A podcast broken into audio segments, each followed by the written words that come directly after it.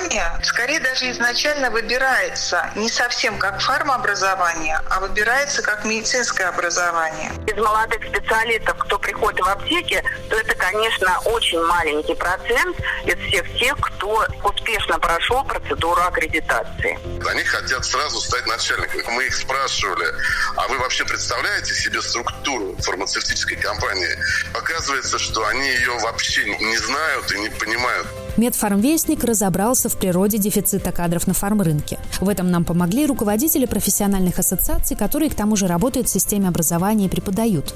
Куда исчезают фармацевты после выпускного? Ответ чуть позже. А сначала догадались? Правильно, сказка. Жила-была одна маленькая фармкомпания, и захотелось ей стать большой. Начала с малого, вернее, со среднего бизнеса. С любовью и заботой растила она четыре свои аптечные точки, выбирала самый правильный ассортимент, подружилась с самыми добрыми дистрибьюторами, сделала самый стильный ремонт, пригласила на работу самых красивых и умных фармацевтов. Потом открыла еще несколько аптек, потом еще.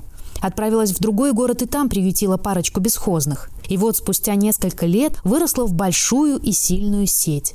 И все хорошо. И витрины яркие, и акции хорошие, и дистрибьюторы по-прежнему добрые. А вот умных и красивых фармацевтов мало, даже обычных, и то нет. И вроде зарплату хорошую предлагаешь, и рост карьерный гарантируешь, а никто и не спрашивает. И тогда, обезумев от кадрового голода, решила фармкомпания, что не хочет жить в мире без квалифицированных фармацевтических кадров. И закрылась.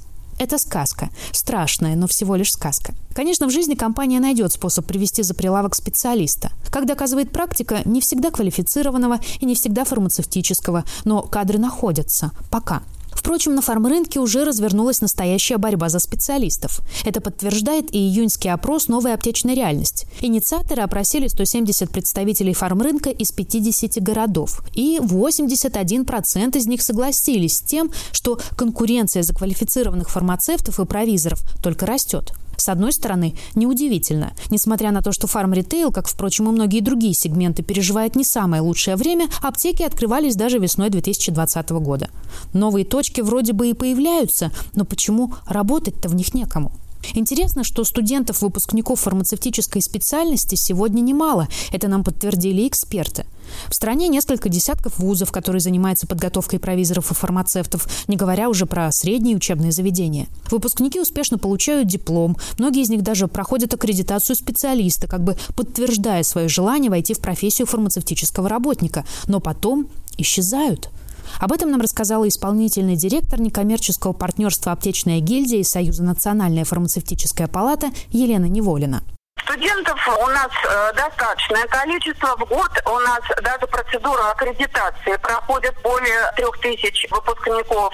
Но э, все, конечно, упирается в то, что потом мы их найти, этих выпускников, уже не можем. И я так понимаю, что кто-то, да, идет именно в сферу промышленного производства, лекарственных препаратов. Кто-то идет на фирмы медицинскими представителями, потому что кажется на первый взгляд, что это гораздо интереснее и самое главное с точки зрения молодых людей, это более обеспеченная жизнь. То, что мы видим из молодых специалистов, кто приходит в аптеки, то это, конечно, очень маленький процент из всех тех, кто успешно прошел процедуру аккредитации.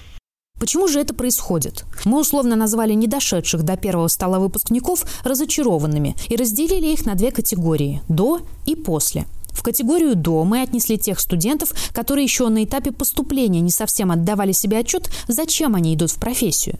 По мнению исполнительного директора Российской ассоциации аптечных сетей, абитуриенты ориентируются на сформированный в массовом сознании Биг Фармой образ богатой прибыльной отрасли и даже не задумываются о том, что согласно 61-му федеральному закону фармацевтическая деятельность – это оптовая и розничная торговля лекарственными препаратами. Формообразование скорее, дабы я обладаю опытом общения, многолетним опытом общения с студентами, скорее даже изначально выбирается не совсем как фармообразование, а выбирается как медицинское образование. То есть почему-то среди абитуриентов в социуме фармообразование не имеет своего собственного места и места уважения, фармацевтическое образование – это не медицинское образование. И специфика нашего фармообразования заключается в том, что наряду со специальностями такими как фармакология, химия, различные химии, биология, ботаника, все дисциплины естествознания, которые сегодня у нас, а, собственно, уже несколько переименованы. На фоне таких дисциплин еще и необходимо, необходимо ориентироваться хорошо в экономике, потому что управленческие, экономические науки это, это тоже наши науки. И вот фармацевтическое образование – это то уникальное образование, которое соединяет, на первый взгляд, несовместимые направления, таких как э, высшая математика и в то же время фармацевтическая химия. Да? И вот это многообразие и дисциплины знаний – это та уникальная профессия фармацевтического работника. Фармацию выбирают несколько, несистемно глядя на профессию. Фармрынок – это лекарство, фармация – это что-то экономически прибыльное, выгодно с точки зрения даже тех общих, там, скажем, мировых публикаций, но никто не вдается в подробности, что ведь у нас есть, как мы говорим, бигфарма, который занимает весомую долю. Это не значит, что везде высокие заработные платы, на которые, скорее всего, ориентируют в том числе при выборе профессии родители, родственники, когда рекомендуют своим детям ориентироваться в ту или иную профессиональную область. По опыту Нелли Игнатьевой, когда в группе фармацевтов звучит вопрос, кто хочет после университета работать в аптеке, из 30 человек руки поднимают только двое – Впрочем, и среди тех, кто целенаправленно учился, чтобы работать в аптеке, кто по окончании учебы прошел аккредитацию, кто изначально был готов к тому, что фармацевтическая деятельность неразрывно связана с непрерывным образованием и что учиться придется постоянно до самой пенсии, профессию все же меняют. Потому что ожидания не всегда оправдываются, согласно Елена Неволина. Этих разочарованных мы отнесли к категории «после». Придя работать в аптеку, он увидел, что часть знаний, которые он получил, они им не используются. Да, наверное, они являются базовыми, они необходимы, но тем не менее они не используются. И вот я вам могу сказать, что мы даже как э, профессиональное сообщество, оценивая вот те навыки, которые наши вузы предлагают проверять при аккредитации специалиста, у нас, э, в общем-то, тоже возникают вопросы. Например, определение подлинности лекарственного растительного сырья. У нас в 20 веке действительно сельские аптеки занимались заготовкой лекарственного растительного сырья. Но, извините, в настоящее время этого уже не происходит. И у нас нет этого оборудования в аптеке, чтобы провести вот соответствующий, значит, анализ подлинности. И поэтому вот зачем даже на аккредитации проверять этот навык, если потом он не будет востребован в практической деятельности. Впрочем, фармацевтическое образование не стоит на месте. Наряду с несколько устаревшими предметами в расписании студентов появляются и новые, отвечающие запросам времени. Стандарты образования становятся шире, начинают охватывать и фармацевтическую промышленность. Но по-прежнему в законе об основе охраны здоровья граждан фармацевтический специалист – работник фарморганизации. А фарморганизация – это организация оптовая или организация аптечная. О производстве речи нет, а дефицит кадров индустрии есть.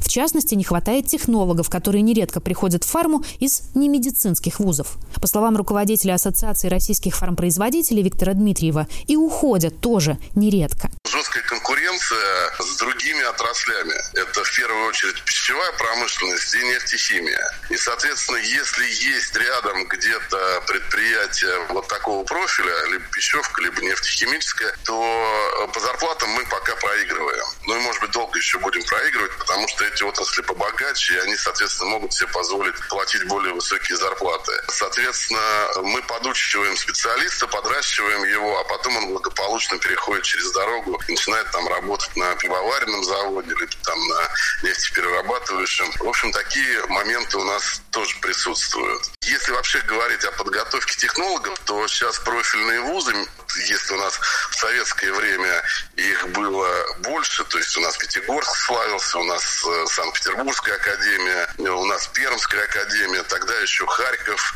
достаточно мощно помогал в этом, то сейчас Пятигорск превратился в филиал Волгоградского меда и стал там медико-стоматологическим филиалом, да, так сказать, фармация это уже не первое место занимает. С Пермью тоже вот после всех этих оптимизаций в системе образования ВУЗ там стал факультетом университета, там были какие-то скандалы с руководством. Ну, в общем, мы потеряли еще и вот в плане подготовки кадров. РФП вот уже несколько лет проводит Всероссийскую студенческую фармолимпиаду. В ней участвуют сотни студентов из разных городов России и ближнего зарубежья, состязаются интеллектуально по направлениям фармация и фармацевтическая технология. Знакомятся с работодателями, фармкомпании также активно принимают участие. Можно сказать, что на финальные испытания приезжают лучшие из лучших и мы им задаем вопрос, кем они себя видят, они, как правило, видят себя руководителем фармацевтической компании. Хотят сразу стать начальниками. При этом, когда мы их спрашивали, а вы вообще представляете себе структуру фармацевтической компании, то оказывается, что они ее вообще не знают и не понимают, там, какие есть подразделения, чем там, например, занимается медицинский отдел, которого там регистрация, сбор побочных эффектов. То есть вот этого у них нет, и это, конечно, ну, я считаю, недоработка нашего образования. У нас есть там кафедры экономики, там организации фармдела, там и все прочее. Но тут два нюанса. Первое, там преподают нередко преподаватели, ну, во-первых, уже в возрасте, да, то есть там еще с, с советской закалкой, потому что, ну, прямо скажем, что зарплаты не очень высокие, молодежь не особо активно идет э, на преподавательскую работу. Как правило, это какое-то совмещение. И это приводит к чему? Что они реально сегодняшнюю ситуацию в бизнесе, в фармацевтическом, знают только из каких-то учебников, там, из журналов, не более того. То есть они сами в этом не крутились. А тех, кто ежедневно крутится, кто там набивает шишки, кто решает вопросы, ну, их очень мало. По словам Елены Неволиной, в отношении фармацевтической деятельности, как ни странно, все время встает один и тот же вопрос о системе двухуровневого образования. Когда еще на этапе поступления абитуриент может определить для себя конечную цель своего обучения – работа на производстве или в ритейле. Если человек хочет заниматься фармацевтической деятельностью, то вот этого первого уровня, я даже не хочу его приравнивать к бакалавриату, но тем не менее его хватает для выполнения, для работы в фармацевтической организации. А вот действительно второй уровень, если его приравнять к магистрскому уровню, он бы уже развивал те навыки, которые востребованы на более высокой ступени, то есть производстве лекарственных препаратов, разработки новых молекул, разработки новых лекарственных препаратов для того, чтобы была именно доставка действующего вещества в орган мишень, да, который этого требует. То есть такого рода уже, конечно, были бы востребованы специалисты, но мы по-прежнему в течение пяти лет высшего образования или четырех лет среднего образования готовим специалиста, который идет э, осуществлять фармацевтическую деятельность или вообще уходит в другую специальность, получив это образование, потому что ну, не хочет работать в аптеке, поскольку считает, что там в основном торговая деятельность, и он будет продавцом лекарств. Продавцом лекарств. Зачем именно вы пришли в профессию? И почему в ней остались? И что конкретно вам дает силы верить в высокое предназначение? Ждем ваши ответы под постом с подкастом в наших социальных сетях и на сайте farmvestnik.ru.